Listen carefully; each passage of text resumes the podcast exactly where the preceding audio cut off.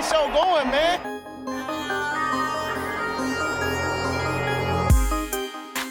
Angel, what an interception! Steps into it, pass is caught! Diggs! Sideline! Touchdown! Unbelievable! Ihr hört Cover 3, der Podcast für Fantasy Football. Moin und herzlich willkommen zu einer neuen Folge Cover 3 der Fantasy Football Podcast. Mein Name ist Timo. Ich darf die volle Besetzung begrüßen. Hallo Rico. Moin. Und Brady. Hello, schönen guten Abend. Mega geil, dass ihr alle da seid. Also auch ihr beide. Ja, freut uns, dass ihr wieder eingeschaltet habt. Bevor wir die nächste Division analysieren, hat Rico noch ein paar allgemeine Hinweise zu geben. Oder? Ja, er guckt. Ja, so. habe ich, habe ich. so wie, überrascht. Wie, wie, wie guckt Rico denn, wenn er Informationen zu vergeben hat? Weil Ja, die groß, oder? Nee, ja, ich dachte, du hast dann doch keine, weil du so erschrocken Doch, doch, wirktest. Doch, ein bisschen, also zum Lückenfüllen bin ich auf jeden Fall immer da. Ähm, ja, Thema. Aber deine Sex Wir haben, was flüstert er da? Aber deine Sextapes. Oh, ja, sehr gut. ähm, Thema Hörerligen. Die Abstimmungen haben gestartet, sind jetzt, glaube ich, schon seit knapp einer Woche. Ich glaube, letzte Woche Dienstag oder so ging's los. Viele, viele Leute haben auch schon abgestimmt, ähm, insbesondere in der Purple. Die Grey hängt da noch so ein bisschen hinterher. Schaut doch gerne, dass ihr da nochmal ähm, eure Meinung kundtut. Ähm, das Ganze läuft jetzt bis, ja, sagen wir mal so Wochenende, Ende Wochenende ähm, damit wir dann wirklich die Einstellungen übernehmen können und dann würden wir in der nächsten Folge nämlich auch schon anfangen mit der Purple, mit der Auslosung. Das heißt, ähm, in Anschluss an die nächste Folge wird es die Live-Auslosung bei Twitch geben.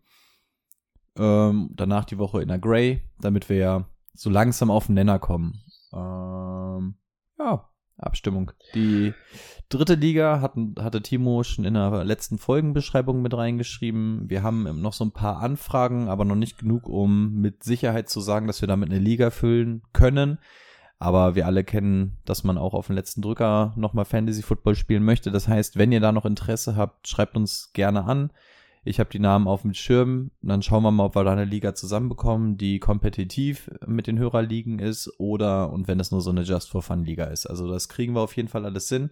Also grämt euch nicht. Ähm, ihr könnt da jederzeit noch mit reinspringen. Das bekommen wir hin. und das wäre es dann auch schon von meiner Seite. Wenn es ein Anreiz für die Leute ist, da würde ich, würde ich mich auch nochmal bereit erklären. So, Timo würde nämlich den Host machen. Hervorragend. Habe ich das schon mal von der Backe? Timo macht das. Würde ich, Super, ich, danke, würde ich mit reingehen. Ähm, ja. Und Hörerliga Grey wirklich nochmal abstimmen. Wir wollen noch, dass, dass wir das spielen, was die meisten dann auch spielen wollen. IDP. Ähm, IDP, Superflex, alles das, was ich gerne habe. Nein, mach das nicht. Oh, nicht, dass das wieder falsch verstanden wird. Da wurde ja hier Nein. schon mal letztens was falsch verstanden. Der Sarkasmus nee, kommt nee. nicht immer an. Okay. IDP habe ich aber tatsächlich auch gar nicht Gar nicht, Ja. gar nicht mit aufgenommen, weil ich wusste, das sind unsere Ligen und wir beide machen Ja. zur Not einen Rage-Quit noch vorm ersten Spieltag, wenn wir mit IDP spielen. Deswegen habe ich das gar nicht erst Abstimmung gegeben. Das Ja. tut uns leid. Einer hat noch ganz gute Kommentare gebracht. ne? Ich weiß gar nicht mehr genau, was es war, aber die waren auch interessant. Ähm, irgendwie statt Kicker noch eine, eine weitere Flex oder sowas. Hatte einer Boah, das vorgeschlagen. fand ich auch gut. Mhm. War interessant. Da sehe ich mich auch. Ja. Gute Jungs. Ähm, gut, dann darf Brady, glaube ich, weitermachen mit den News. Breaking News. Jawohl. Ich glaube, wir hatten es vor zwei Wochen schon mal oder letzte Woche, dass die Broncos verkauft werden sollten. Wir hatten es irgendwie gar nicht auf dem Schirm, aber es ist so. Die wurden jetzt auch verkauft und zwar an die Walter Penner Group und wirklich wie Penner geschrieben. Mega cool. Ähm, da ist wohl irgendwie der Besitzer von Walmart auf jeden Fall, ähm, der, das Oberhaupt dieser, dieser Group. Und ja, ähm, für 4,65 Milliarden haben sie die Broncos gekauft von den jetzigen Ownern. Ähm, Ja, und was ich heute auch noch gelesen habe, dass die wohl sogar irgendwie jetzt mit Peyton Manning im Kontakt stehen, weil die irgendwie wollen, dass Peyton Manning da auch eventuell mit ähm, finanziell sogar einsteigt, aber irgend so eine, also irgendeine Position auf jeden Fall be bekleidet in der bei den Broncos noch. Genau. Und ähm, ich glaube, vor zwei Jahren wurden die Panthers verkauft für zwei Milliarden. Damals war es schon das höchste Mal oder das die die größte Summe, die für eine Franchise geflossen ist. Natürlich jetzt die der Preis doppelt so hoch ist natürlich auch die teuerste Franchise, die jemals gekauft wurde. Ähm, diese Woche drehen sich die News auch ein bisschen um Money. Deswegen, äh, die Rams dachten sich, wir müssen mehr Geld unter die Leute bringen. Ähm, haben Cooper Cup nochmal um drei Jahre verlängert, 80 Millionen, davon 75 garantiert, so dass er jetzt einen Vertrag hat, der quasi fünf Jahre noch läuft und ihn 110 Millionen Euro einbringt. Das gleiche haben sie bei Aaron Donald gemacht, aber der ist halt, eigentlich ist der gar nicht verlängert, der Vertrag, sondern nur umstrukturiert. Ähm, also er hatte eh noch drei Jahre Vertrag, der hat da irgendwie, glaube ich, 24 Millionen pro Jahr verdient oder knapp irgendwie, kriegt jetzt äh, ein bisschen über 30, also er hat für drei Jahre 95 Millionen jetzt nochmal unterschrieben. Ähm, soll wohl so gewesen sein, dass das sein Anreiz gewesen ist, damit er überhaupt weitermacht, weil er ja auch aktiv über ein Karriereende nachgedacht hat. Ja, ähm, die, diese ganzen Minicamp-News habe ich mir mal gespart. Ähm, sonst hätte ich jetzt erstmal nix, falls Rico nicht noch irgendwas Weltbewegendes hat. Ob es denn weltbewegend ist, müsst ihr entscheiden. Ansonsten bei den Verkäufen waren wir schon. Ähm, die Seahawks stehen dann auch demnächst zum Verkauf. Ähm, jetzt nicht von heute auf morgen, aber der Owner ist ja vor vier, fünf Jahren verstorben. Und in dem, jetzt hat es seine Schwester übernommen und irgendwie stand in dem Verwaltungs, äh, in dem Nachlass irgendwie drin, dass es innerhalb von fünf Jahren dann verkauft werden muss. Und die Zeitspanne ist jetzt wohl relativ bald erreicht. Das heißt, auch die Seahawks werden vermutlich demnächst unter den Hammer kommen. Ähm, kann man sich also quasi auch schon mal gedanklich drauf einstellen. Ja, die Verpflichtungen der Rams hatten wir schon. Ähm, ja, Salary Cap wenn sich jemand damit auskennt, soll er mir mal schreiben. Offensichtlich habe ich den nicht ganz verstanden. Ähm, keine Ahnung, wie die die beiden dann noch runterbekommen haben. Äh, das ist dann wahrscheinlich irgendwie wie bei den Saints, wenn da mal alle dann in Rente gehen, wenn die dann oder nicht mehr da sind, dann haben die wahrscheinlich noch fünf Jahre später Cap-Hits von denen irgendwo rumschieben, so. Ja, das war vor zwei Jahren der Fall. Also mittlerweile sind die ja auf ähm, also zwei Generationen verschuldet. Das kann mir doch keiner mehr erzählen. Ja. Das ist äh, an Lächerlichkeit nicht zu überbieten. Also ja. Also wie das funktioniert, weiß ich auch nicht ganz. Also oder wie sie das dahin kriegen. Halleluja. So, ich hatte hier noch ein bisschen an den Einstellungen gespielt, deswegen hatte ich dir jetzt nicht so unfassbar gut zugehört. Mehr Culpa. Äh, Hunter Renthrow, hatten wir den schon? Nee, stimmt, der hat auch verlängert. Der hat auch Hast verlängert und zwar um zwei Jahre 32 Millionen, 21 davon garantiert. Das heißt, die Slotmaschine bleibt dann für weitere zwei Jährchen. Ähm, ja, können wir im einzelnen Jahr drauf eingehen, was das aus Fantasy-Sicht bedeutet, wenn wir in der AFC sind. Das sollte ja in, frü in frühestens, also AFC ist in zwei Wochen dran.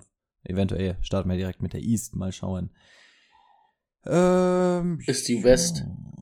Das ist die West, ja, aber erstmal müssen wir ja in die AFC. Ähm, ach so, East hatte ich gesagt. Nee, weil du gerade East gesagt hast. Das stimmt. Ja, aber die, werden, die ziehen eventuell noch um. Mhm. Das ist noch raus, wäre jetzt die nächste News ja. gewesen.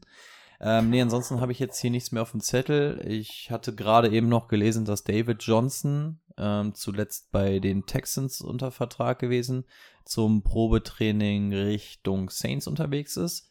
Also da vielleicht mal drauf schauen, ob da was geht. Ansonsten Terry McLaurin hat beeft sich gerade so ganz klein mit den Commanders, da kommen wir ja auch gleich nochmal drauf. Der möchte nämlich auch seinen langfristigen Vertrag haben und die sind wohl noch sehr, sehr weit auseinander. Also schauen, ob da noch was passiert. Ähm, sind noch relativ früh am Anfang von den ganzen Minicamps, aber da scheint eine Einigung noch relativ weit voneinander entfernt zu sein. Von daher finde ich immer, da das, das, das, das finde ich dann wieder so spannend. Ne? Da hast du dann dein, dein Franchise Wide, Wide Receiver quasi hast ein Team, wo du in der Defense ein bisschen was bezahlst, aber in der Offense ja irgendwie, also fällt mir jetzt gar nichts ein, was da jetzt groß Geld verdient. Und dann sind die. Carsten Wentz. das ist wahrscheinlich Hä? noch der Bestverdiener. Ja? Carsten. Äh, und dann kannst du den Right Receiver nicht bezahlen. Also das verstehe ich nicht. Ja. Ja. Naja. Geht mir bei den Seahawks ähnlich mit DK. Ja, Stimmt. aber auf das, das auf jeden Fall so die Personalie, die gerade noch so am umstrittensten ist. Ne? Wir haben ja noch so Leute wie Lamar Jackson, Kyler Murray, DK Metcalf und so, die ähm, Debo Samuel, aber es ist alles etwas abgeflacht, aber bei McLaurin hat man gehört, dass da wirklich noch alles sehr, sehr weit auseinander ist. Also von daher zumindest mal ein Auge drauf haben und ansonsten wäre auch ich an der Stelle durch. Jawohl, dann kommen wir zu unserem Thema des Tages. Let's get to work. Das Thema der Woche. Die nächste Analyse, für die ihr euch entschieden habt, ist die NFC East. Auch hier Tabelle in umgekehrter Reihenfolge gehen wir durch. Wir fangen mit den Giants an. Einmal die Picks, endlich die O-Line in der ersten Runde verstärkt. Sollte man nochmal mit erwähnen. Even Neal an Nummer 7 gezogen. Ansonsten Runde 2 wieder auf Wide Receiver gegangen, Wendell Robinson. Ähm, ja gut, auch in Runde 3 nochmal O-Line. Runde 4 ein Tight End. Vermutlich erstmal uninteressant. Und das war's soweit. In der Offseason wüsste ich jetzt auch nicht, dass da groß was gekommen oder gegangen ist. Eigentlich so gut wie gar nichts auf den Skill Position, ne? Äh, Dings ist weg, ne? Hier, äh, Shepard oder ist er nur verletzt schon wieder? Nee, der ist nur wieder verletzt, der kommt später in der Saison zurück und Ricky verletzt Seals sich Jones wieder. ist, glaube ich, Neuzugang gewesen. Und Evan Ingram ist halt weggegangen. Genau. Ja. Okay, über wen wollt ihr quatschen? Daniel Jones? Fangen wir ganz vorne an, ne? Haben wir vielleicht gleich die lustigsten Personalien. Darf ich gleich einfach durchstarten, wenn ich mir hier schon so das Wort ergreife? Ich krieg noch einen Daumen und einen Schnipsfinger.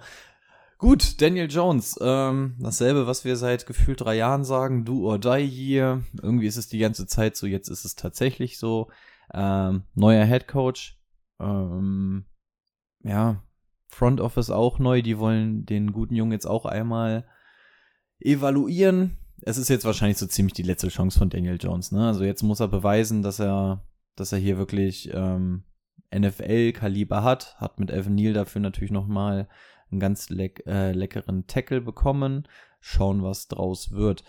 Ja, Daniel Jones ist nichts für eine Redraft-Liga für die ersten 12 bis 14 ähm, Starting-Spots. Da brauchen wir uns nicht drüber unterhalten für eine Superflex, da kommt er in den Bereich des Interessanteren, weil er dann schon unter die Top 24 fallen kann, insbesondere durch sein Rushing, das kann er.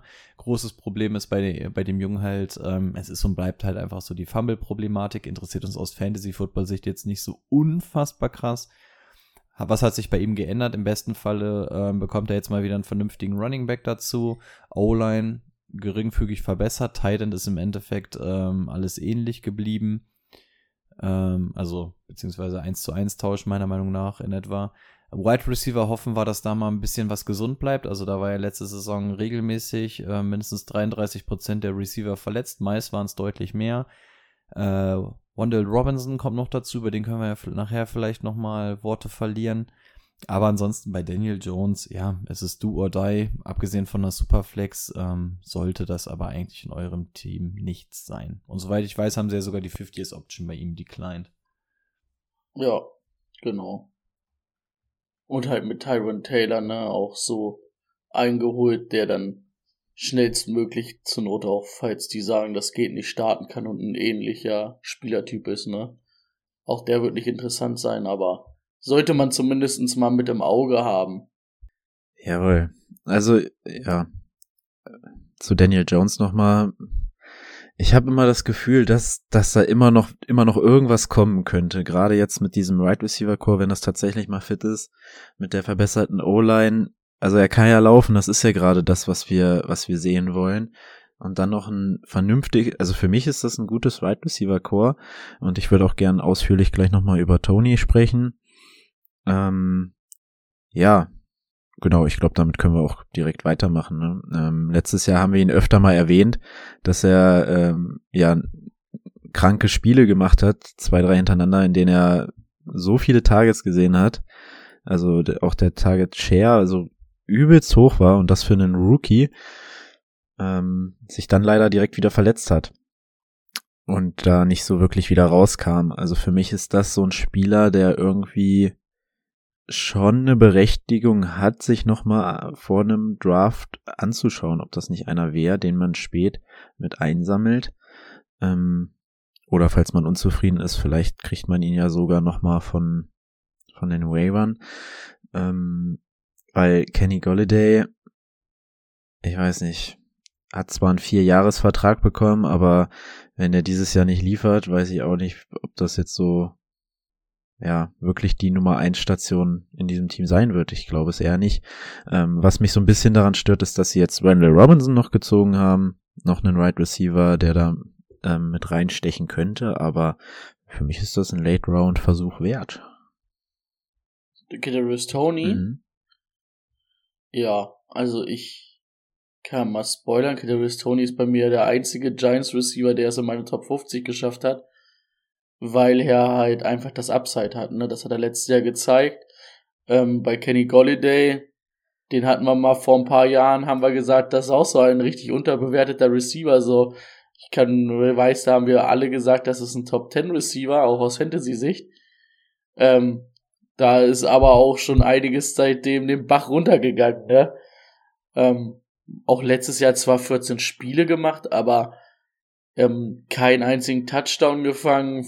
Ähm, er sah persönlich einfach nicht gut aus, aber er, also es scheint auch gar nicht mit Daniel Jones zu funktionieren. Deswegen finde ich, da würde ich die Hände weglassen. Ja, und sonst Sterling Shepard, Darius Slayton, das sind dann halt so Leute, wo du mal eine Woche drauf zocken kannst, ne? Aber ich denke, dass Darius Tony da schon der interessanteste ist. Und wie Timo da schon gesagt hat, so ein Late-Round-Ding, was man sich auf jeden Fall mal holen kann und ähm, so seinen letzten, vorletzten Bankplatz damit füllen kann und der kann dir dann vielleicht viel Freude machen. Ich kann mir auch vorstellen, dass das so einer ist, der sehr schnell gecuttet wird, wenn es die ersten ein, zwei, drei Wochen nicht läuft, weil man letztes Jahr schon enttäuscht wurde vielleicht oder die Statistiken sieht von den Spielen, wo er dann angeschlagen war, beziehungsweise dann verletzt war. Ja. Ähm, also den sollte man das ganze Jahr über, glaube ich, im Auge behalten. Jo, ich hatte tatsächlich, nachdem Brady gesagt hat, dass Tony der Einzige in den Top 50 ist, bei mir auch mal reingeguckt und bin tatsächlich etwas schockiert, dass es Golliday gar nicht reingeschafft hat. Ähm, weil von eigentlich von dem Talent müsste Kenny Golliday auf jeden Fall damit drin sein und müsste eigentlich auch hier der relativ klare Nummer 1 Wide Receiver sein. Ja, letzte Saison lief irgendwie nicht so sonderlich geil, aber davor die Jahre haben wir ja schon im anderen Team gesehen, dass es auf jeden Fall funktionieren kann. Also ich hoffe, dass es einfach ein solchen Jahr war. Ich glaube, er war ja auch die ganze Zeit angeschlagen. Also ich erhoffe mir schon, dass von Kenny Golladay dieses Jahr noch mal ein bisschen mehr kommt.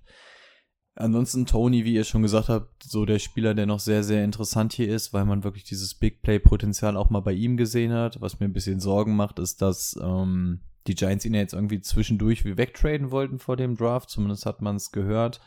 Ähm, keine Ahnung, was da dran ist, würde mich jetzt nicht allzu sehr jucken. Ja, das auf jeden Fall so die beiden interessantesten Optionen hier. Und interessant in dem Sinne, dass wir ja sagen, okay, die sind beide irgendwo noch in der Top 50, wenn es hochkommt. Ne? Also interessant hier im, äh, in Relativität bitte sehen. Ansonsten, ähm, ja, Sterling Shepard ist da, Darius Slayton ist da, aber das ist jetzt nichts, was ich euch gerne ans Herz legen möchte oder wo ich unser aller Zeit verschwenden möchte, über ihn zu reden. Den einzigen, den ich noch einmal gerne rausheben würde, wäre äh, Wendell Robinson, ähm, der Rookie. Ähm, relativ interessant, Doppel-Viertrunden-Pick oder so gewesen und in den Rookie-Drafts ähm, auch relativ heißer Kandidat, so von den Wide Receivers. Wir, wir, haben dieses Jahr ziemlich viel tiefer auf Wide Receiver bei den Rookies.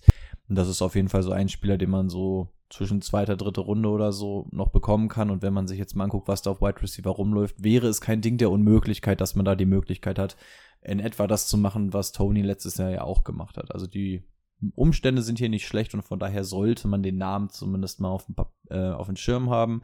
Ob man ihn in der Redraft jetzt direkt draftet, ähm, mag ich anzuzweifeln. Aber das so die drei Wide Receiver, die für mich hier Den haben sie sogar in der zweiten Runde Ja, gezogen. ich habe auch nochmal nachgeschaut, ja. Halleluja. Also das zeigt dann natürlich umso mehr, ähm, wie wichtig der sein kann. Also zweite Runde ist natürlich schon ein ordentliches Brett. Ich glaube, das, ich weiß gar nicht, was, was haben sie für Tony damals bezahlt? Ich klicke hier mal drauf. Sieht man das zufällig? Erste 17. Oh ja, das war ja sogar ein Erstrunden-Pick, okay. Hm. Ja, so von daher. Ich glaube 17 oder so. 17, 16, irgendwas in dem Dreh war das, glaube ich. Ja, also von daher und dann umso mehr auf dem Schirm haben. Ähm, ja, Zweitrunden-Pick, das hat was zu sagen. Und zeigt dann wahrscheinlich auch, dass man Daniel Johnson zumindest auch alles an die Hand geben möchte. Also das so die drei Wide Receiver, die man auf der Pappe haben kann. Und ich glaube, man kann bei allen drei einen Schnapper machen dieses Jahr. Ja, dann sei vielleicht noch zu erwähnen, wenn ich einen Running Back mit Namen Saquon Barkley ziehe, wäre Matt Breeder tatsächlich ein Running Back, den ich mir mal mit auf die Bank setzen würde. Zumindest am Anfang des Jahres. Ähm, weil, ja, ihr wisst es, die letzten Jahre schwierig waren für Saquon. Und wenn, wenn das passieren sollte, ähm, hat man bei den Giants, glaube ich, auf Running Back eine ganz gute Chance abzuliefern. Das hat man die letzten Jahre auch immer mit den Backup Backups gesehen. Ja, die waren immer in Ordnung auf jeden Fall. Die Ja. konnte man mitnehmen. Wenn Barkley dann mal verletzt war. Wie sieht es bei Barkley aus? Wollen wir über ihn noch Wörter verlieren oder eher Ja. nicht? Also ich, also die Takes sind ja wahrscheinlich bei uns allen relativ eindeutig. Was der Junge kann, brauchen wir nicht drüber diskutieren. Äh, weiß das zweite oder das dritte Seuchenjahr mittlerweile. Also der Junge kann einem ja echt leid tun. Ist Aber mittlerweile so fast ein Radio-Pick, ne? Also, ja, also bei mir, ich habe gerade mal raufgeguckt, ist er ganz, ganz knapp aus der Top 15 gerutscht. Aber das liegt halt auch daran, dass es diese Verletzung ist. Also ich will ihn jetzt nicht als Christian McCaffrey bezeichnen, aber wenn er denn wirklich mal fit auf dem Feld stand, dann hat man eigentlich gesehen, dass der Junge das schon drauf hat und Mhm. warum das auch damals so ein hoher Pick war und was das für ein Talent ist. Ähm, ist natürlich nicht in dem Maß, in dem Christian McCaffrey draufkommt. Wenn er spielt, macht er 20 Punkte. Das hast du bei Barclay nicht, was halt auch so ein bisschen mit am Team liegt. Aber Barclay, ähm, ja, Value Pick beschreibt das, glaube ich, ganz gut. Also der könnte unter Umständen in der Redraft bis in die zweite Runde fallen. Und wenn du dir in der zweiten Runde einen Saquon Barkley mit dem Talent einsammeln kannst, ähm, go for it. Also in der zweiten Runde wäre ich absolut cool damit. Dann hält sich das Verletzungsrisiko so ein bisschen ähm, mit der Möglichkeit im Rahmen. Von daher, wenn du den auf, Wide, äh, auf Running Back 2 Ja. hast in deinem Team, hast du, glaube ich, alles richtig gemacht. Und vor allen Dingen, das ist halt, wir hatten es ja hier in dem Interview mit ähm, Noah. Äh, das ist ja halt wirklich so ein Pick, den du dann nimmst. Und der halt, also wenn der halt durchspielt, hat er halt das Talent, halt auch die Nummer eins zu werden, ne? Mit seinem Receiving Skills und seinem Lauf, Mhm. Lauf, Lauf Skills. Also das wundert ja, also es wird ja keiner sagen, boah, krass, Saquon Barkley war jetzt auf einmal die einzige Fantasy Football, die ich überhaupt nicht mit gerechnet, wenn der fit ist. Also er hat ja das, das, das Ding. Da musst du dann halt ein bisschen drauf zocken, aber ja, wenn du dann auf einmal früh in der zweiten Mhm. Runde dran bist und den dann ziehen kannst, hm. äh, kann man dann schon machen. Mir ist gerade noch ein Risiko für, für Tony eingefallen. Ähm, das möchte ich noch natürlich nicht den Hörern nicht ähm, ja, verwehren. Vorenthalten. Vorenthalten, vorenthalten, besseres Wort. Mm, Trainerwechsel, ne? Also die Shares, die er bekommen hat, das war letztes Jahr was anderes. Also müssten wir da vielleicht noch mal, also das sollte man als Risiko mit noch mit aufnehmen. Das, Was man natürlich auch noch sagen kann, wo du es gerade sagst mit Trainerwechsel, ähm, ist ja Brian Dable, der alte Bills Offense Coordinator. Und Brian Dable hat es sogar geschafft, äh, Josh Allen hinzuzaubern. Also, vielleicht hoff, hoffen, hoffen die Giants da äh, auf ähnliches mit ähm, Daniel Jones. Mir ist übrigens das Herz aufgegangen, weil ich vorhin noch mal so in unsere Draft-Spicker reingeguckt hatte. Wir haben alle drei, jetzt kleiner Ausblick, ähm, nehmt, seht, seht es mir nicht übel, Patreons, ähm, für die Freeloader. Wir haben ihn alle drei auf der Eins und dass ich das noch miterleben darf, dass Brady auch ohne Diskussion Josh Allen auf die Eins gepackt hat, das macht mich einfach happy. da, da habe ich mich so richtig gefreut, als ich den Draft-Spicker geguckt habe und selbst bei Brady, ich habe ich hab eine mürrische Nummer Eins gesehen, aber ich habe gesehen, dass er das Nummer Eins hat. Ich habe es probiert, irgendwie anders hinzuschieben, aber ich kann es dann auch einfach nicht mit mir vereinbaren. 1,1 oder so, Hauptsache keine Eins, aber es ist eine Eins. Okay, dann lasst uns mal weitergehen zu dem Team mit dem neuen Namen, den Commanders. Ich fange wieder an. Oder äh, wir waren durch, ne? Ricky Seal Jones. Ja. Brauchen wir, glaube ich, nicht. Ist einer von diesen Titans, die da sind, Ey, ne? aber bevor wir anfangen, ganz wichtig, zwei Informationen. Erste, für unsere Twitchies, nicht wundern, es ist noch das alte Logo. Ähm, kein Bock hier alle jedes Jahr ein neues Logo auszuschneiden. Ähm, und Information zwei, wir haben das aller, aller, aller Wichtigste vergessen. Die Legende, der Mythos, der Bart der Liga hat seine Karriere beendet und wir haben es nicht in den News drin. Das, Aua. das ärgert mich. Ich würde, ich würde am liebsten gerade diesen Podcast nochmal neu von vorne anfangen. Aber es ist tatsächlich so, Ryan Fitzpatrick hat seine Karriere beendet nach, keine Ahnung, 14 Jahren. Hatten wir aber letzte ich. Woche drin in den News. Hatten wir es drin? Hatten wir drin. Dass er offiziell retired ist?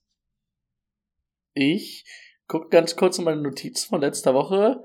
Ähm, Ryan Fitzpatrick beendet seine Karriere. Ach, das war sogar schon offiziell. Okay, dann, dann haben wir ihn aber viel zu wenig appreciated. Aber gut, dann, okay, dann machen wir hier weiter mit übrigens Folge 150 heute. Nächster Sidefact. Jetzt darfst du gerne einsteigen.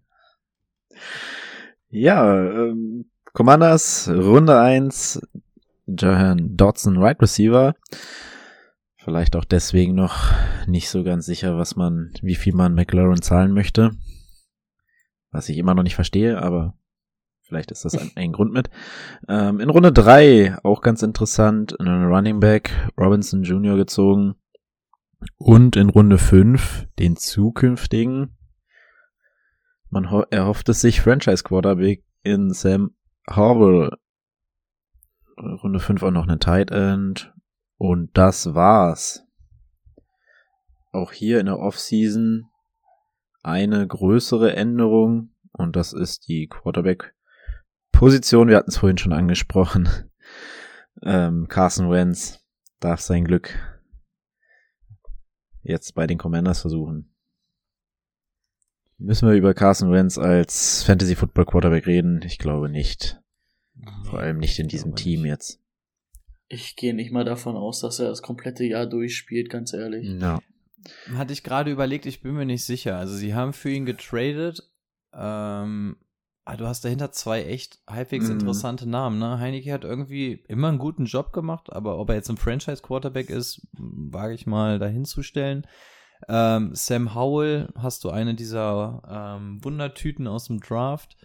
Du bist auf jeden Fall nicht in der Notwendigkeit, dass du sagst, nach dem dritten Spiel muss Carson Wentz gebencht werden und der nächste ausprobiert werden. Das auf keinen Fall. Dafür würdest du dich wahrscheinlich auch lächerlich machen, wenn du ähm, dafür getradet hast. Und Carson Wentz ist ja irgendwo dieser Game Manager. Also so viel schlechter als Jimmy G oder so ist er dann irgendwie auch nicht. Ähm, von daher weiß ich nicht, ob er früh gebencht wird. Ich glaube, das wäre eher einer, der später gebencht wird. Also letzte, äh, letzte Woche haben wir uns über die Panthers und die Falcons unterhalten. Da sehe ich es doch sehr viel realistischer, dass da der Wechsel eher schneller als später kommt. Ich glaube, hier könnte es eher später sein. Außer Sam Howell geht jetzt irgendwie ab wie Schmitz Katze da irgendwie im Training. Aber Fantasy-mäßig ist davon nichts relevant. Also auch wieder nur Superflex, wenn überhaupt. Kannst du, wenn dann irgendwie auf Sam Howell so eine Dynasty zocken, ne? Das auf jeden Fall, ja. Aber selbst das ist halt auch ein schwieriger Pick, Mhm. weil es weil es halt mit Tyler Heinecke auch noch einen Jungen daneben gibt, wo du halt auch nicht weißt, ob nicht vielleicht eher Heinecke reingeschmissen wird, weil so ein Fünftrunden-Pick mit Sam Howell musste halt nicht, ne? Wäre der jetzt, hätten sie den früher gezogen, dann wäre es was anderes gewesen. Aber am Fünftrunden-Pick, da sagst du auch, pff, wenn der halt ein Jahr sitzt, sitzt er halt ein Jahr. Aber es ist irgendwie bei allen Rookie-Quarterbacks dieses Jahr so, ne? Also ich glaube, außer Kenny Pickett ist da keiner so relativ verlässlich, dass du weißt, okay, das wird jetzt wahrscheinlich irgendwie auf kurz oder lange Sicht mal ein Starter. Also da hat Kenny Pickett tatsächlich noch die beste Option, ähm, direkt Starter zu sein, vielleicht sogar. Aber es ist ja keiner dieser Quarterbacks dieses Jahr wirklich sicher, dass da mal irgendwie was kommt. Also alles sehr, sehr projektlastig. Ja, definitiv. Ja, dann vielleicht das spannendste Thema, die Running Back Position. Antonio Gibson. Ja, wir haben die letzten Jahre viel von ihm gesprochen, auch viel von ihm gehalten oder halten immer noch einiges von ihm, aber seine Verletzungsanfälligkeit ist halt ähm, ziemlich krass. Ich wollte gerade mal schauen, ist JD McKissick immer noch in dem Team? Ja, der war Und ja eigentlich der- schon Leider. weg und dann wurde er resigned wieder auf. Ah, das war ja die Geschichte, jawohl. So, und dann hast du da wieder einen, der dir die Targets noch wegnimmt und jetzt holst du den neuen Running Back. Also für eine Dynasty kannst du dich darauf einstellen, dass ein Gibson eine ungewisse Zukunft hat in diesem Team. Äh, ist ja auch sein letztes Jahr, glaube ich, Vertragsjahr. Mm, Ja, die Zukunft liegt sehr. Nee, Der müsste noch. der wurde 2020 erst gezogen. der hat noch zwei Jahre. Oh, er hat noch zwei Jahre? Okay. Mhm. Das war erst sein zweites Jahr jetzt. Hm. Umso spannender, dass wir schon wieder einen Running Back dann früh ziehen. Ja, also Antonio Gibson wird weiterhin die Eins sein, aber wie, wie ordnet ihr ihn ein? Also ihr müsst jetzt keine genaue Position aus eurem Draftspicker verraten, aber wer ist so in der Range? Ich bin halt so ein bisschen skeptisch. So JD McKissick ähm, ist halt genau das gleiche wie letztes Jahr. Der wird ihn halt ein paar Targets klauen, ne? Bei Brian Robinson bin ich so ein bisschen gespalten. Der war halt letztes Jahr das erste Jahr mal gut in Alabama, bei Alabama, also kommt er von Alabama. War aber letztes Jahr halt auch das erste Jahr, wo er halt überhaupt starten durfte, ne? Vorher kam er halt an Najee Harris, Damien Harris, Josh Jacobs, diese ganzen Alabama-Backs, mit denen er zusammengespielt hat, halt nicht vorbei, ne? Und war immer nur so eine komplementäre Rolle. Letztes Jahr war er dann ganz gut, aber es ist natürlich auch, ähm, als Running Back für Alabama zu spielen, ist jetzt halt auch nicht das Schlechteste im College Football, ne? Deswegen weiß ich halt nicht, was ich davon halten soll. Natürlich macht's ihn irgendwo ein bisschen nach unten, den guten Antonio. Aber ich würde sagen, ein ganz guter Running Back 2 ist das halt immer noch, ne? Würde ich behaupten. Was hast du gesagt, du wolltest wissen, mit denen man den so in einer Range hat? Ähm, mit wem habe ich den denn in einer Range?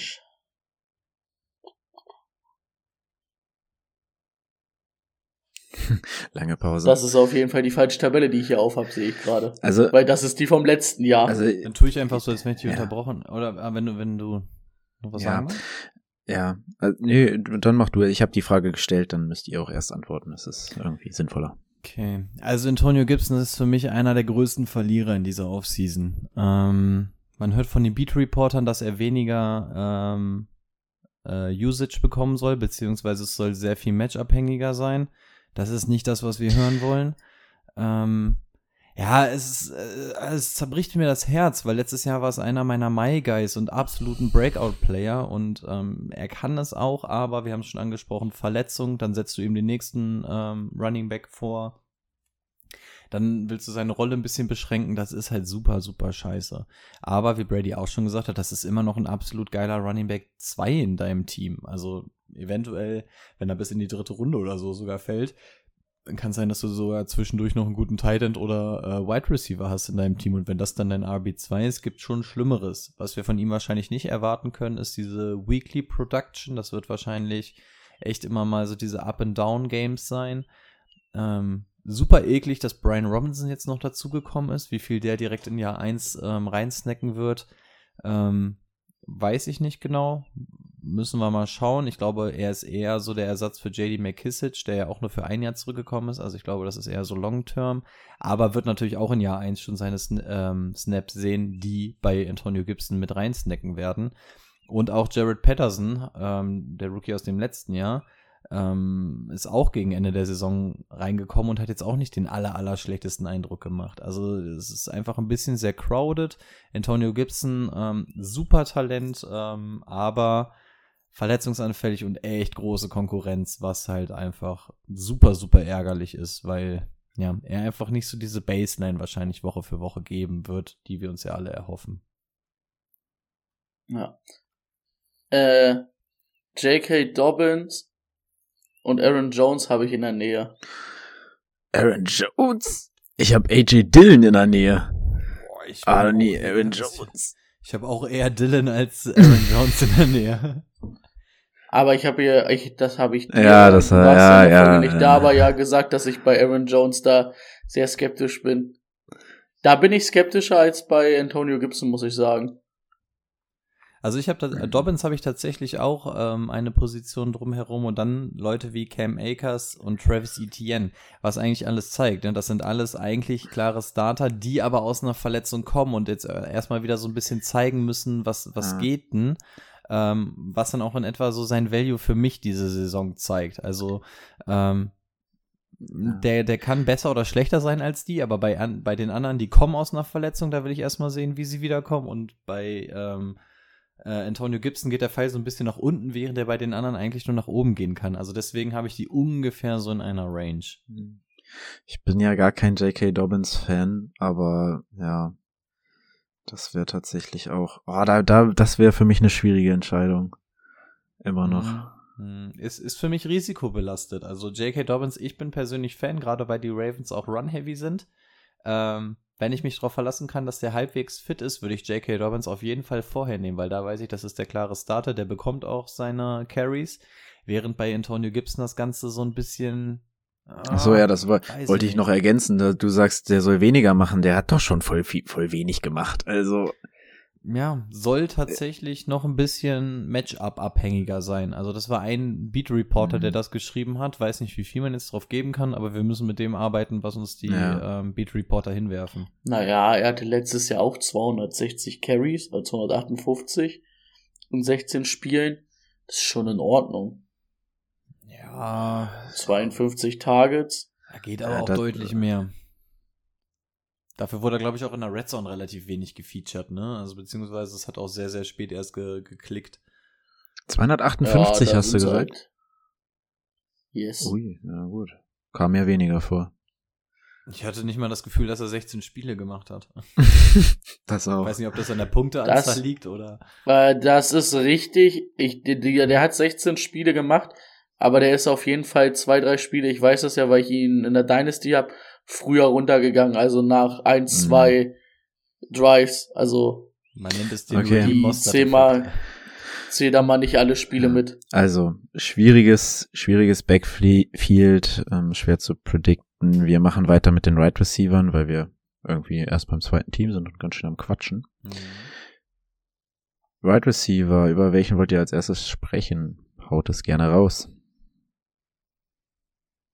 Also es gibt für mich zwei, die wirklich interessant sind. Das sind Terry McLaurin und Jahan Dodson. Äh, Curtis Samuel würde ich an der Stelle auch wegen Gefahr von Überlänge heute mal so ein bisschen ausklammern. Zumindest ich, wenn ihr was zu denen zu sagen habt, könnt ihr natürlich gerne loslegen. Äh, Terry McLaurin für mich, um es kurz zu halten, in etwa da, wo er letztes Jahr auch war. Ähm, ich gehe jetzt mal davon aus, dass er seinen Vertrag bekommt oder irgendwie spielen wird, dass er hier ja nicht irgendwie ähm, auf der Tribüne rumsitzen wird. Und dann ist er in etwa da, wo er letztes Mal auch war. Ähm, du hast jetzt Carson Wentz als Quarterback, das macht die Sache weder besser noch schlechter. Also ich glaube, das ist relativ gleichbleibend. Ähm, was für ihn einfach elementar ist, ist, dass mit Dodson einfach noch eine zweite Anspielstation dagegen kommt. Terry McLaurin war immer so der Alleinunterhalter in dieser Offense auf Wide Receiver. Dass da endlich mal was dazukommt, ist, glaube ich, für ihn immens wichtig. Ansonsten hatte der nämlich die ganze Zeit den Fokus der Defense auf sich. Und äh, Dodson ähm, sagt nicht nur, ähm, der Pick, wo er gepickt wurde in der ersten Runde, dass die Commanders halt auch wirklich den Need erkannt haben und ihn mit ihm auch gefüllt haben. Also die wollen auch auf jeden Fall da noch eine andere Anspielstation. Ich glaube, mit Dotson haben sie sie gefüllt. Dotson auch richtig, richtig viel Talent. Ähm, einer der hochinteressanten Wide Receiver dieses Jahr wird wahrscheinlich auch nicht die erste Runde überlegen in einem Rookie Draft, sollte er wahrscheinlich auch nicht. Und ähm, von daher, ja, ich, ich ranke äh, Rookie Wide Receiver sehr, sehr ungerne direkt in der Top 50, aber das ist einer der Kandidaten, die es auf jeden Fall hinbekommen würden, weil ähm, das Surrounding um ihn herum wirklich sehr, sehr dünn ist und bei Terry McLaurin ja auch noch so ein bisschen ungewiss die Zukunft ist. Dein Take dazu, Brady? Ich guck grad, wo ich ihn hab. Aber äh, ich würde das einfach so unterschreiben, weil wir ja auch zeitlich bisschen Dings, aber ich hätte jetzt auch nichts anderes dazu zu sagen. Ich möchte zu McLaurin noch irgendwie, also das wird ja wieder dann so äh, vierte, vierte bis fünfte Runde irgendwo ein Pick sein. Mein Problem damit ist irgendwie, dass ich nicht sehe, wie er sein ADP nach oben hin groß knacken soll. Also Quarterback ist jetzt nicht, äh, für mich hat sich für mich nicht verbessert. Es gibt einen anderen Right Receiver noch, der damit rumläuft, ja, aber also dieses Team sehe ich auch. Jetzt sind sie Dritter geworden. Ich kann mir auch vorstellen, dass die Giants da noch davor landen. Ähm, dann gibt es ein Szenario für auf jeden Fall ähm, fühle ich irgendwie nicht so richtig. Also es ist natürlich klasse Spieler, aber er gibt mir nicht jetzt mehr als das, was er wert ist. Also er hat so seine, halt. seine 1000 Yards hat er letzte Saison ja auch gemacht, aber nur fünf Touchdowns. Das ist halt zu wenig als Nummer 1 Wide Receiver in deinem Team. Da muss auf jeden Fall was kommen, damit sich dieser ADP wirklich gerechtfertigt anfühlt, weil er hat aus 77 Receptions 1050 Yard gemacht. Das ist eine okaye Quote, ist halt auch äh, zum Großteil ein Big Play Receiver. Ähm, aber das muss auf jeden Fall höher gehen. Also äh, fünf Touchdowns, das muss mindestens acht sein, meiner Meinung nach. Ja, ist halt, hatten wir es letzte Woche, so der DJ Moore-Vergleich, ne? Klasse Wide Receiver, aber fehlen die Touchdowns. Stimmt. Die sind tatsächlich für mich auch relativ ähnlich, beide Spieler. Also sowohl von der, von der Physis, von der Spielweise und in meinem Ranking ja, es unterscheidet sie nochmal ein Tier bei mir, aber äh, finde ich schon relativ. Aber bei mir sind die ein Tier.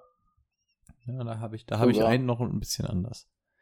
Wer von beiden ist es wohl? Man weiß es nicht. Außer man wird Patreon.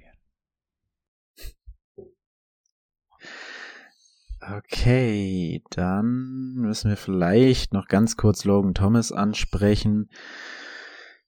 Weil er immer wieder Fantasy-relevant war, aber der Mann wird auch nicht jünger, ne? Also es ist dann wahrscheinlich so ein Tight End, der dir ein paar durchschnittliche Punkte bringt, meiner Meinung nach, wenn er denn fit ist. Und ja. Ja. Ja das war's also, eigentlich. Also war an sich ja eigentlich relevant, aber hat ja so gut wie gar keine Spiele gemacht, ne? Aber in dem bisschen, was er gemacht hat, also 18 Receptions, drei Touchdowns. Das zeigt schon, dass er ähm, auch relativ Red Zone relevant war, zumindest unter seinem alten Quarterback und Carsten Wentz ist dafür jetzt auch nicht ganz un unbekannt. Also wenn der wirklich mal fit ist, kann das auf jeden Fall ein, einer der interessanteren Quarterbacks, äh, Tight Ends sein. Gut, dann gehen wir weiter zu den Eagles. Da hat sich ja einiges getan. Da haben wir noch einiges zu besprechen. Ähm, ich schaue mir kurz. Okay, das geht super schnell mit den Picks, weil da war ja nicht mehr viel übrig und wenn haben sie es auch eher in die Defense gesteckt, beziehungsweise auch noch einen neuen Center geholt, Backup Center. Ja, sechs Runden Tight End unrelevant. Schauen wir uns das Roster an. Wir können diesmal eher schlecht mit dem Quarterback starten, weil wir dann auf alles andere zurückgreifen müssen, was wo passiert ist. Man hat AJ Brown in der Offseason verpflichten können. Ähm, neben Devonta Smith jetzt natürlich ähm, mit Dallas Goddard zusammen die Anspielstation. Chris Watkins läuft da auch noch rum. Also ähm, da ist einiges. Smith. Den hatte ich gerade, oder? AJ oh, Brown neben Devonta Smith. Ich glaube, ja, ja doppelt hält besser. Devonta Smith ist übrigens auch dabei. Ähm, Dallas gehört auch. Devonta Smith? Ja, der spielt da auch Was noch. Was war mit dem? Ist der dabei? Der ist, ist der dabei? Der ist. Ich, ist der, der ist dabei? Das wäre das lustig, wenn er morgen weggetradet wird. Hm. Goddard spielt da auch noch. Hat ja. er jemanden neben sich? Hm, Devonta Smith? Ja, okay. Re ah. Der Witz wurde totgeritten. Der wurde, wenn, wenn, wenn, der man wurde wirklich bezeichnen will. Okay, ähm, ja, damit haben wir auch schon alle wichtigen Anspielstationen durch. Mit der wurde totgeritten? Ja. Hm. Ja, mhm. lass ich gelten. Mhm, mhm, mhm. Gut, zurück zu Jalen Hurts, denn der wird sich freuen, dieses Jahr AJ Brown und Devonta Smith anwerfen zu können. kann er jetzt mal zeigen, was er, was er ähm, drauf hat. Nicht nur Wurfkraft, auch Präzision. Ähm, sein Laufen, das kennen wir alle. Die Touchdowns werden kommen. Ja, Jane Hurts, schwierig zu ranken oder ganz einfach zu ranken? Wie hoch habt ihr ihn? Sehr, sehr hoch? Schon hoch. Ja, Sch- Schon Mittel. ich konnte das, ich konnte das nicht mit hoch. mir vereinbaren. ich habe ihn, da war es zu viel Persönlichkeit mit drin in meinem Ranking, glaube ich. Ähm, Jane Hurts ist einige Plätze noch mal nach unten geschoben worden bei mir. Ja, dieses Rushing Upside ist halt Ah, wirklich ja. krank, ne? Und man kann ja halt einen Case aufmachen, dass es halt dieses Jahr nicht schlechter wird. Auch also sein Werfen halt mit AJ Brown letztes Jahr, der nur Devontae Smith geführt gehabt. Und halt Dennis Goddard, jetzt hat er zumindest drei gute Anspielstationen. Hm. Ich glaube schon, dass, ich weiß gar nicht, was war er letztes Jahr, dritter, vierter Quarterback? Hm. Es ist auf jeden Fall nicht unmöglich dieses Jahr wieder für ihn. Und halt auch so ein bisschen, ne, die Eagles haben, glaube ich, nächstes Jahr nochmal zwei First Rounder. Also auch halt so ein bisschen do or die, ja, ne, weil ähm, er jetzt halt auch zeigen muss, dass er der Franchise Quarterback ist. Und da hat er dieses Jahr die Waffen für ähm, gekriegt. Und dann schauen wir mal. Also, wie gesagt, ich habe ihn mittelhoch. Wäre aber ein klarer Starter für mich auf jeden Fall. Also ein klarer, guter Quarterback-Starter. Ja, ich habe ihn leider echt hoch. Also das, das, er ist ein okayer äh, Quarterback in der NFL. Also es sei jetzt wurfmäßig muss da natürlich noch ein bisschen was kommen. Also das Rating ist jetzt nicht so sein Freund. Er hat aber auch gezeigt, dass er Würfe drauf hat und Würfe machen kann und auch gute Entscheidungen treffen kann. So ist es nicht. Also man sieht hier auf jeden Fall die Anlagen. Brady hat das Rushing Upset angesprochen. Das ist natürlich, also ich glaube, hinter Lamar Jackson und Josh Allen kriegst du kriegst du nichts anderes abgesehen von Hurts und der ist halt auch schon fast auf dem Level, was das Rushing angeht. Vielleicht ist er sogar drüber, kann man den Case, glaube ich, auch aufmachen, zumindest gegenüber Josh Allen. Ähm, und was das aus Fantasy-Sicht bedeutet, ist einfach absolut krank. Also wenn er, allein wenn er das weitermacht, was er letztes Jahr gemacht hat, muss er eigentlich ein klarer QB1 in deinem Team sein. Ja, jetzt haben sie noch die Anspielstation gegeben. Das heißt, jetzt darf er sich auch durch die Luft beweisen. Also eigentlich spricht jeder Case dafür, dass, dass das sein Jahr sein muss. Und tatsächlich ähm, wird jetzt ein kleiner Schocker wahrscheinlich sein, habe ich ihn auf der 5 und da, damit liegt er vor Leuten wie Patrick Mahomes oder Russell Wilson, weil halt einfach dieses absurde Rushing-Game dazu kommt. Und wenn der auch nur einen halben Schritt nach vorn im Passing-Game macht, dann ist die Top 5 absolut erreichbar. Ob er das macht, weiß ich nicht. Wird er je in meinem Team landen? Absolut nicht. Ich hatte auch den Trade bei uns in der Dynasty-Liga mit Skepsis beobachtet für Jalen Hurts, weil das ist absolut risikoreich, aber kann halt einfach ein absolut brillanter Move sein, weil das einer dieser Game-Changer-Quarterbacks sein kann. Aber ich bin froh, dass, dass das in meinem Team nicht passieren wird. Ich gucke mir das gerne ähm, von außen an. Ähm, aber den Case kann man auf jeden Fall aufmachen. Und rein theoretisch kann der auch Quarterback Nummer drei oder so dieses Jahr werden. Hm. Die Anlagen wären gegeben. Ja. Also ich habe ihn ja weggetradet bei uns in der Dynasty und ähm, habe auch Angst vor diesem Jahr ein bisschen. Also klar, das kann komplett nach hinten losgehen, das kann auf einmal der Franchise Quarterback werden, aber das habe ich im Passing Game einfach überhaupt nicht gesehen und ich habe auch sehr viel Angst, so wie sich dieser Typ da reinschmeißt manchmal. Ähm, da kann auch so schnell mal eine richtig richtig krasse Verletzung bei rumkommen. Ja, Was du halt vielleicht ein bisschen hast, ne? Wo du dann halt bei Josh Allen gesagt hast, das ist so ein Attribut, wo du sagst, da kannst du was drum aufbauen. Außerdem Rushing halt dieser Arm, ne? Und er hat jetzt halt nicht die übelste Kanone, ne? Also von daher müsste man da zumindest gucken, ob das was wird, ne? ja, Aber das hat man, da haben wir jetzt, glaube ich, gut genug durchleuchtet. ja. Wen ich super interessant finde und weil Brady jetzt immer hinterherziehen durfte, darf, darfst du gleich als erstes mal was dazu sagen. Ähm, Miles, Jalen Rager. Jalen Rager, genau. Nee, Miles, Miles Sanders. schwierige Nummer. Ich finde, das ist, das ist ein, auch ein kleines schmutziges Backfield. Also Miles Sanders wäre übrigens dann auch bei mir in der Richtung Antonio Gibson und J.K. Dobbins. Ja, der hat uns schon mal gezeigt, was er kann. Der ist auch nicht schlecht, aber der ist auch oft verletzt. Die Eagles haben irgendwie richtig Bock, da durchzumischen.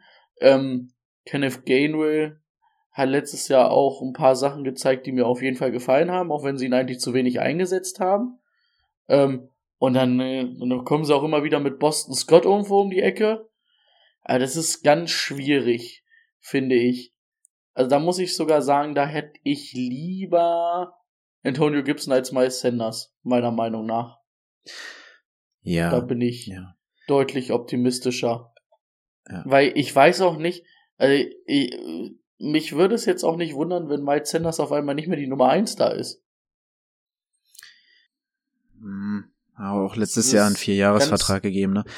Also, kurz, okay, das waren jetzt, war jetzt dein Take. Ich würde dann meinen mal kurz reinschmeißen. Ähm, hat nur zwölf Spiele gemacht letztes Jahr, hat das Jahr davor nur zwölf Spiele gemacht, aber er averaged halt über fünf Yards per Carry. Also das ist ein super Läufer, wenn er ähm, mal laufen darf, hat keinen Touchdown gemacht. Und Du bist, du bist immer so ein richtiger Freund von diesen äh, Carry, also Ja. diesen, was die pro Carry machen, ne? Auf jeden Da- Fall. Da, Guck mal, aber in dem Team- immer wieder mit um der Ecke. Richtig, aber in dem Team finde ich es halt auch, find, also in solchen Teams finde ich das dann halt auch wichtig.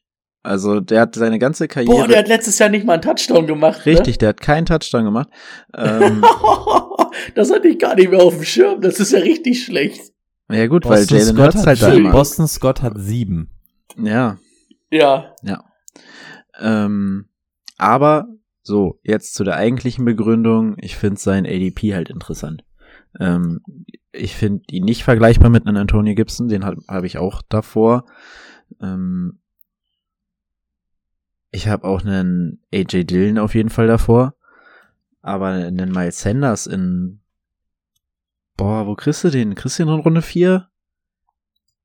Boah, da, ja, hast du meiner Meinung nach einen Starting Running Back, der äh, nicht schlechter werden kann, der nur, also der, ja, Touchdowns-mäßig haben wir gleich viele erlaufen. Ähm, ich glaube, ich mache weniger dieses Jahr als er. Und äh, wenn der ähm, mal fit übrigens ist. nochmal, um das reinzuschmeißen, und ich wollte dich nicht unterbrechen, ich habe den auch deutlich hinter Antonio Gibson.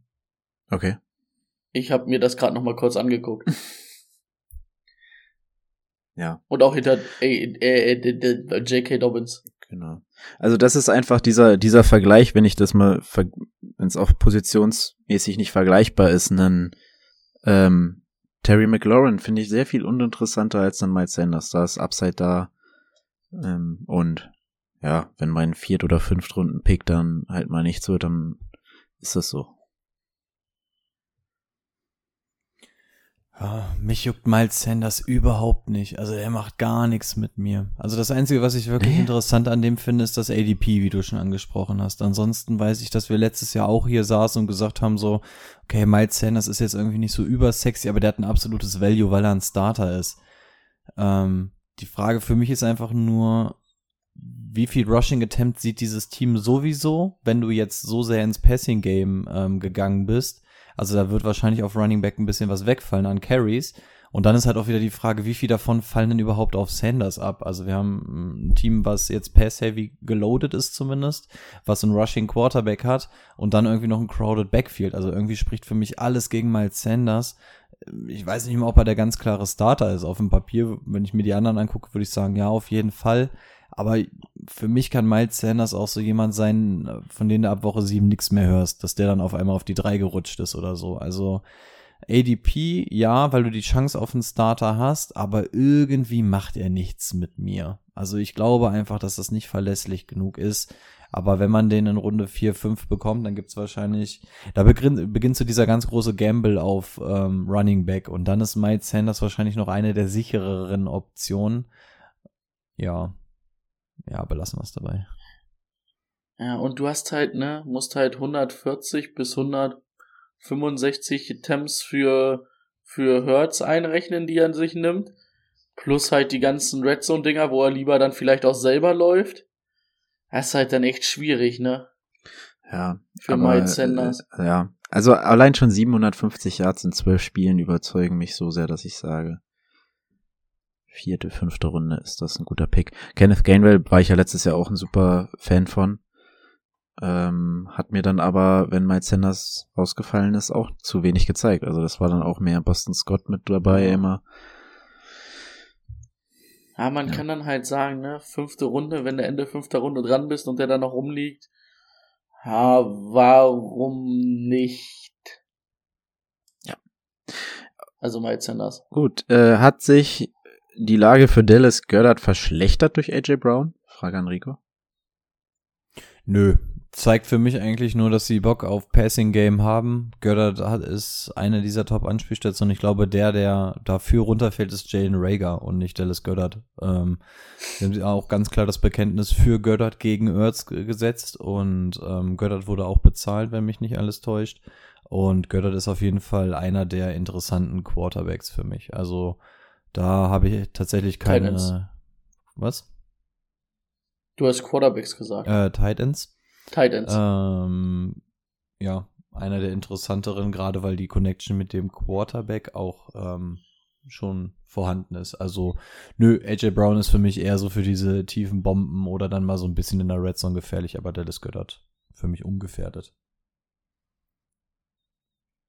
Ja, würde für mich jetzt auch nicht den großen Unterschied machen. Dafür ist halt einer der wenigen verlässlichen Titans, ne? Hinter dieser Top-Riege, wo du sagst, den ziehe ich, da bin ich fein mit, dann habe ich ein ganzes Jahr einen guten Titan. Hm. Okay. Damit Philly abgehakt und wir kommen zu den Cowboys. Ähm, in Runde drei haben sie einen Wide Receiver gezogen. Wir hatten ja über Amari Coopers Abgang schon einige Male gesprochen, auch in dem Interview, in dem wir zu Gast waren, bei der Fantasy Crew. Fantasy Crew? Ja, Fantasy Crew. Mm, das fand ich übrigens übelst kompliziert, dass der, der Podcast-Name ein anderer war als, als ähm, deren eigentliche. Ne? Da wusste Das ich, das habe ich auch erst, erst später gecheckt. Ja, Runde 4 noch ein Tight End. Und das war's. Also eigentlich nur Jalen Tol Tolbert hinzugekommen. Ähm, ja. Michael Gallup haben sie verlängert. Ansonsten ist Dalton Schulz noch ein bisschen bockig, dass er noch keinen neuen Vertrag bekommen hat.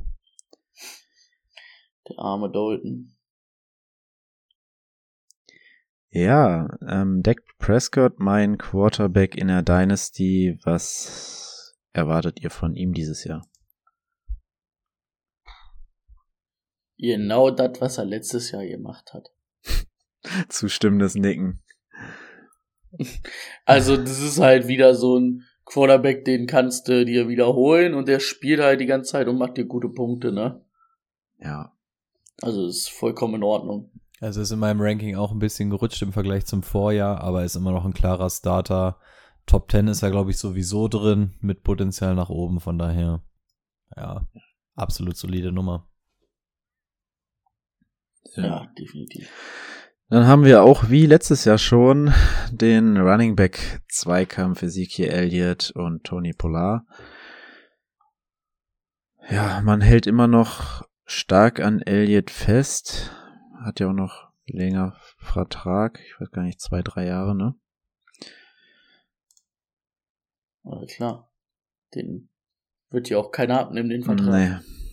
Und ja, also Elliott für mich immer noch die, die Nummer eins, aber Tony Pollard ist schon einer dieser Running Backs in dieser Riege, die ähm, ja irgendwo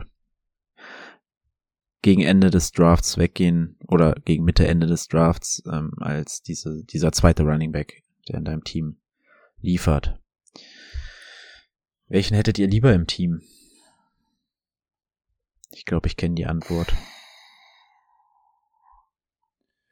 Ja, dann nehme ich lieber Tony Pollard. Und Aber ich war noch nie der Riesensieg-Fan und ich verstehe es, aus Football-Sicht überhaupt nicht, dass Tony Pollard da nicht eigentlich der Running Back Nummer eins ist, weil jedes Mal, wenn ich den laufen sehe, sehe ich das, was ich bei Zeke Elliott nicht sehe. Also, und Zeke Elliott ist halt immer noch was, was du teuer bezahlst, ne? Da zahlt halt immer noch einen Namen. Deswegen, ich würde die Finger weglassen von Zeke Elliott, auch wenn er letztes Jahr zumindestens ähm, besser als das Jahr davor performt hat. Das muss man natürlich auch mal ganz ehrlich ähm, dann sagen, dass es, dass der zumindestens wieder ein bisschen besser performt hat. Aber ich fand Tony Pollard hat mir eye-test-mäßig besser gefallen und ist auch von den Stats in Ordnung für so einen Late-Round Running Back, den man da ziehen kann, ne? Und hat immerhin auch 130 Attempts gekriegt. Ja, Jetzt muss ich natürlich mal eine Lanze für Sieg Elliott ähm, brechen, nachdem hier von Parker und Brady im letzten Jahr uns schon der ganz, ganz große Absturz von Sieg Elliott ähm, prophezeit wurde. Das war es dann nicht. Also er hat immer noch seine 237 Carries bekommen. Das hat er erstmal. Er hat 1000 Yard gemacht, er hat 10 Touchdowns gemacht und hat immer noch einen Schnitt von 4,2. Also das sind absolut okaye Zahlen insbesondere die Attempt-Zahl ist halt absurd. Ob die jetzt gerechtfertigt ist oder nicht, interessiert mich als Fantasy-Footballer nicht. Er bekommt sie. Klar, er ist auf dem absteigenden Ast. Pony Polar wartet dahinter und Pony, Tony Polar hat auch seine Flashes. Also man hat auch gesehen, dass der Junge definitiv ein guter Running Back ist. Er kriegt aber im Vergleich zu Zeke Elliott nur die Hälfte der Rushing Attempts und in der Red Zone ist es nun mal Zeke Elliott Time. Ähm, insgesamt hat Elliott, glaube ich, sogar zwölf gemacht, waren, glaube ich, sogar noch zwei Gefangene dabei. Also, solange Sieg seine Touchdowns macht, ist er halt einfach relevant. Tony Pollard hat auch seine 700 und Yards gemacht. Bei 130 Attempts ist das echt solide. Ähm, aber halt auch nur zwei Touchdowns. Also die Touchdown-Maschine ist da halt einfach Sieg Elliott. Und solange das der Fall ist, ähm, muss ich sagen, dass Sieg Elliott für mich klar über Tony Pollard ist aus Fantasy-Sicht. Ähm, wie gesagt, die Pfeile bewegen sich in entgegengesetzte Richtungen.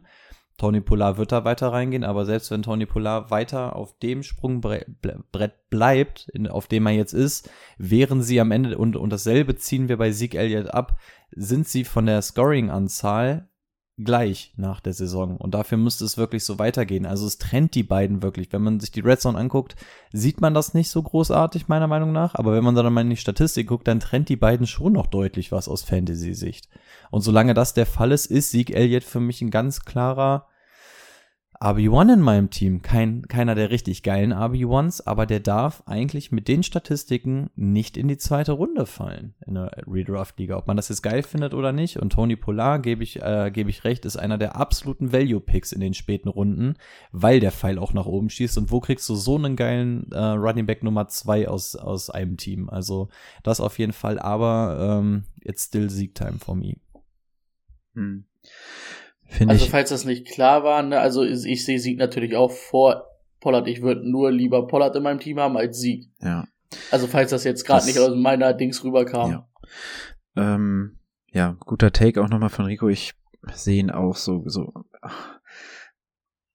Dieser letzte, der vorletzte RB-Run, den ich, den ich mir so vorstellen könnte oder wo ich ihn ungefähr sehe, ist ja letztes Jahr was ist er geworden? Sechster oder so, sechster Running Back. Ne? Das habe ich nicht, hat man irgendwie nicht so wahrgenommen, oder? Also gar nicht, ich, gar nicht.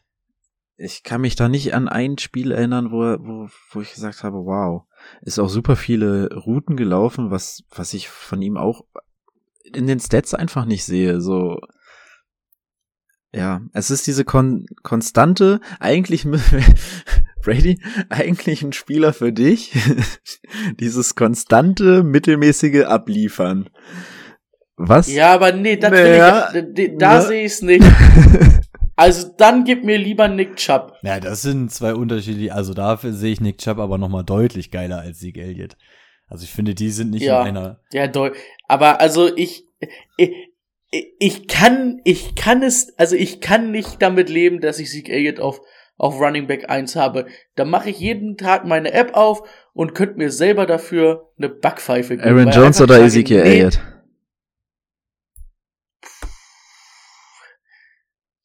Schwierig. Ist für mich ein Niveau. nee, weil, ja, boah, weiß ich nicht. Da kannst du dann halt ah, receiving-mäßig eher auf Aaron Jones zocken. Aber die Aber zweitmeisten halt Routen aller Running Backs ist Elliott gelaufen. ja, aber was für Routen?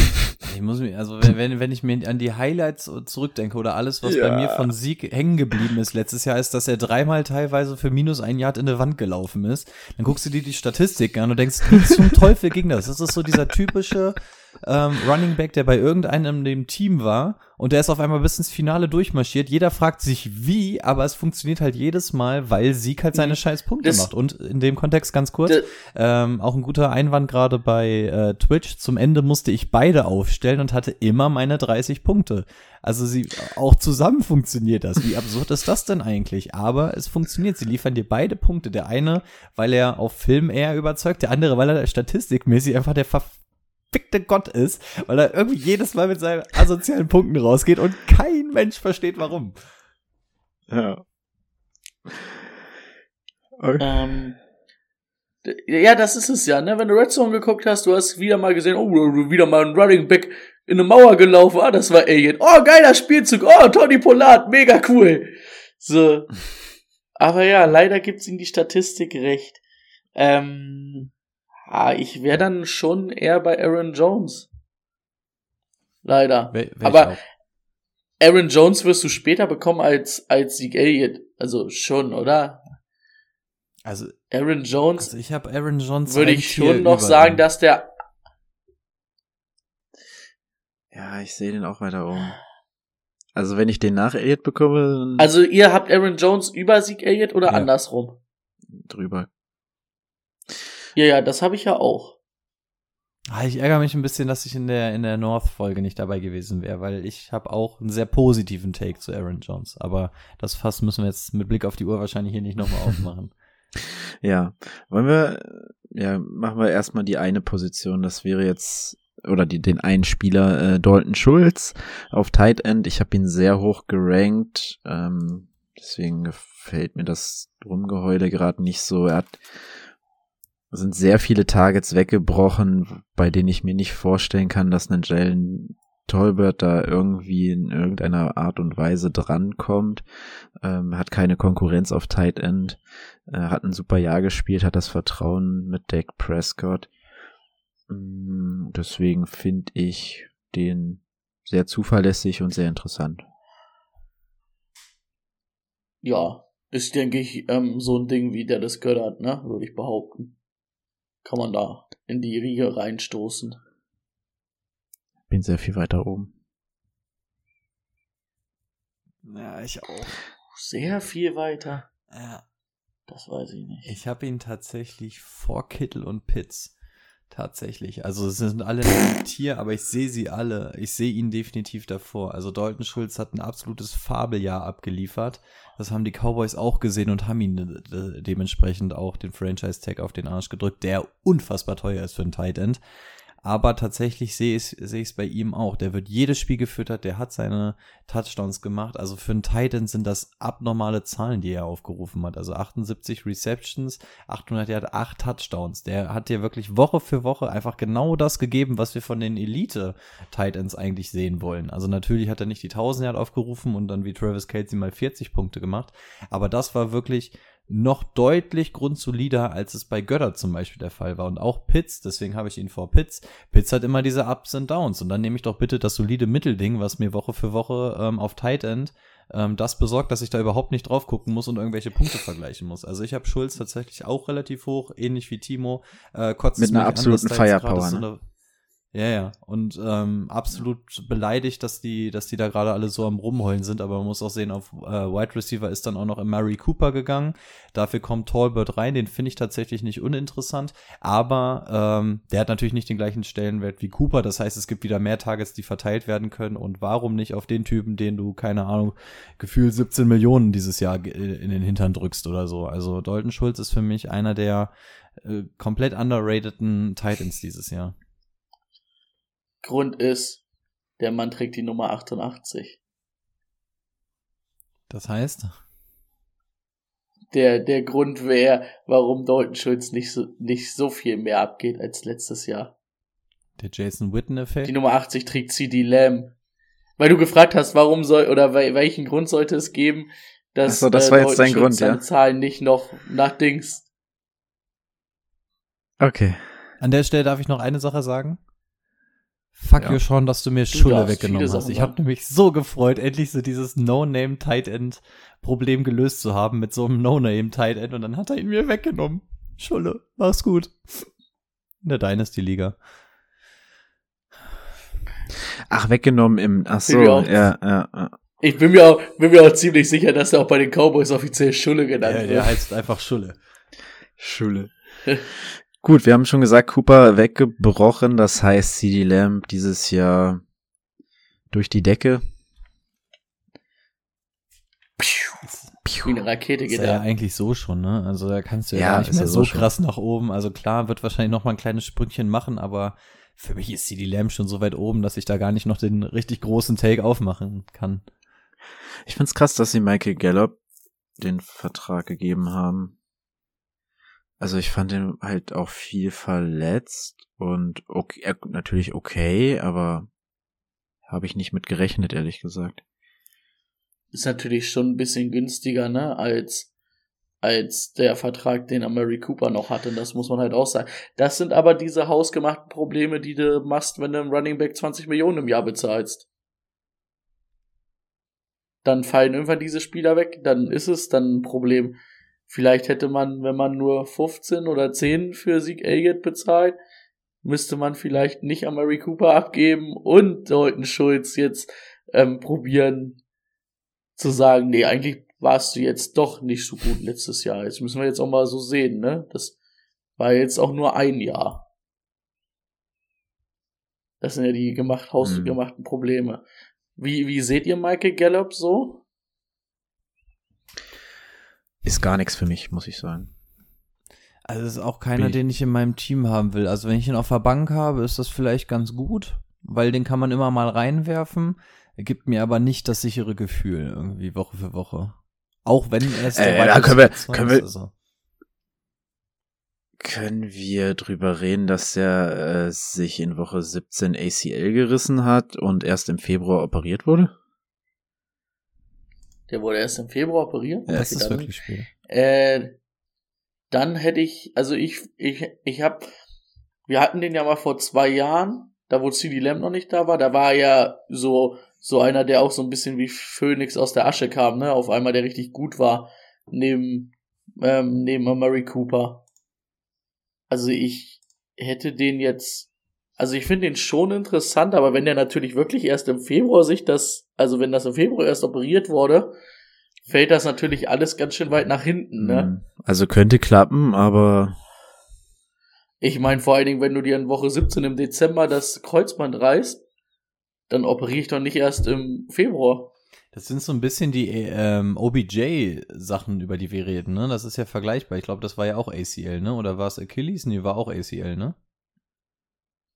Das ist Und der hat sich ACL. das Ding im Ja, Ende und, äh, Januar, Anfang Februar gerissen. Also das, Mm, ja, der ist nicht so. Im Super der ist Bowl nicht halt, so weit hinterher. Ja. Und da sagen wir auch die ganze Zeit, uiuiui, also hatte ich tatsächlich auch nicht auf dem Schirm, dass es bei Gallup tatsächlich so akut ist.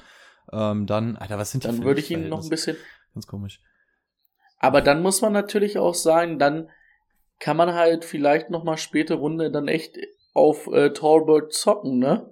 Bei James Washington glauben wir jetzt auch nicht, dass das noch was wird, oder? warte, ich schau mal, äh, Top 50, nein.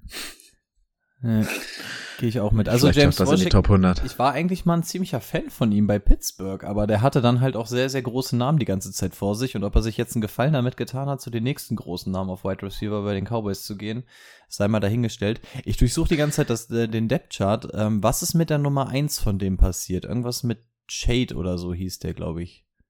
Weiß das irgendwie? Cedric Wilson? Ja, genau der. Ist der auch nicht mehr da? Der ist doch zu den Bills gegangen, Ah. glaube ich. Der ist auf jeden Fall weggegangen. Ich glaube, Den fand Bills. ich nämlich immer ganz interessant, die Nummer 1 von den Cowboys letztes Jahr. Aber gut, der ist dann auch. der war halt letztes Jahr so, Miami. den du oft Äh, gesehen hast. Miami. Oder Miami, genau. Ich wusste irgendwo da. Ähm, der war halt immer auch so einer, der, der ist immer ein bisschen unterm Genau. Radar geschwommen, aber der hat viel gesehen. genau. Das war auch immer so, äh, Cooper war ja auch nicht immer fit und da hat er immer ganz gut ähm, mit seine Targets abgefrühstückt bekommen. Und der ist nicht mehr da. dann ist Cooper nicht Und mehr dann da. kommen wir zu dem dann, wenn Spieler. Michael Gallup wirklich erst zu spät zurückkommt, Mhm. dann hast du halt Dalton Schulz, CD Lamb, aber die kannst du halt auch, gut, wir können auch beide 200 Targets sehen, ist auch in Ordnung. Ähm, aber was, was, was ist ein realistischer Case, dass du irgendwie CD Lamb 150 Targets gibst und ähm, Dalton Schulz auch so 100, 110? Aber irgendwer muss ja dann noch so eine Nummer drei da irgendwas machen und dann kann man halt mal auf Jane Torbert zocken, ne? Ganz genau. Also das ist für mich In der für späten mich Runde. auch einer der interessanten Boys. Auch im Rookie-Draft, ähm, den kriegst du in der Mitte, Ende zweite bis dritte Runde, wenn du ganz viel Glück hast. Und er hat, findet echt gute Umstände hier wieder. Wir haben gesehen, dass die Dallas Cowboys eins dieser absurden Teams sind, wo du selbst den dritten Wide Receiver irgendwie noch halbwegs in Fantasy nutzen kannst. Jetzt haben wir gefühlt nur einen Wide Receiver und das, und das Ganze, obwohl man noch einen guten Titan hat. Also von daher kommt er, glaube ich, in eine Situation, die ganz gut ist. Diese Offense ist einfach absolut loaded. Du hast einen super Quarterback. Ähm, was haben sie für ihn bezahlt? Wann haben sie ihn gedraftet? In der dritten Runde ist jetzt auch ein ganz guter Preis für einen Wide Receiver. Also tatsächlich finde ich Tolbert auch ganz interessant. Ob es für Redraft äh, reicht, wage ich zu bezweifeln. Vor allem wird das einer sein, wenn eure Liga nicht so ganz krass Cover 3 generell Podcast-lastig ist oder so, wird, glaube ich, keiner Jalen Tolbert in einer Redraft-Liga auf dem Schirm haben. Und das könnte einer so dieser typischen Wow. Sleeper sein. Ähm, die auch mal durchrutschen können und ja, die werden kein Breakout-Jahr haben und da irgendjemanden überholen, aber auf jeden Fall eine ganz interessante Nummer, insbesondere für eine Dynasty League. Ja. Also wenn Gallup fit ist, bin ich da auch nicht so hyped drauf. Aber im Hinterkopf behalten, was mit Michael Gallup abgeht. Okay. Ja. Dann haben wir es tatsächlich So. geschafft. Sind wir durch. Für heute. Bleibt nur noch eine Division der NFC. Welche bleibt noch? Die West. East? West. West. Ja. East hat man heute. Heute waren wir in der East. Ja. Ich habe eben nur irgendwie verstanden, dass du East gesagt hast. Deswegen. Nee. Ja, dann kann Rico nämlich ein paar Takes loswerden. Und dann können wir auch nochmal über den Cap Space von den Rams reden. Beides zwei Themen, auf die ich dieses Jahr nicht so sonderlich heiß bin.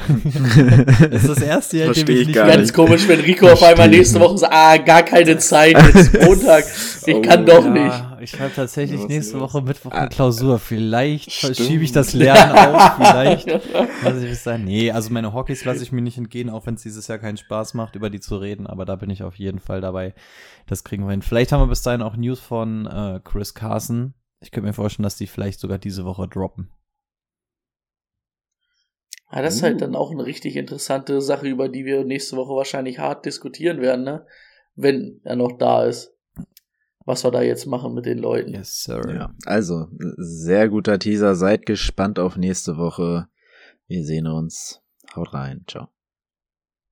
Auf Wiederhören. Tschö, tschö.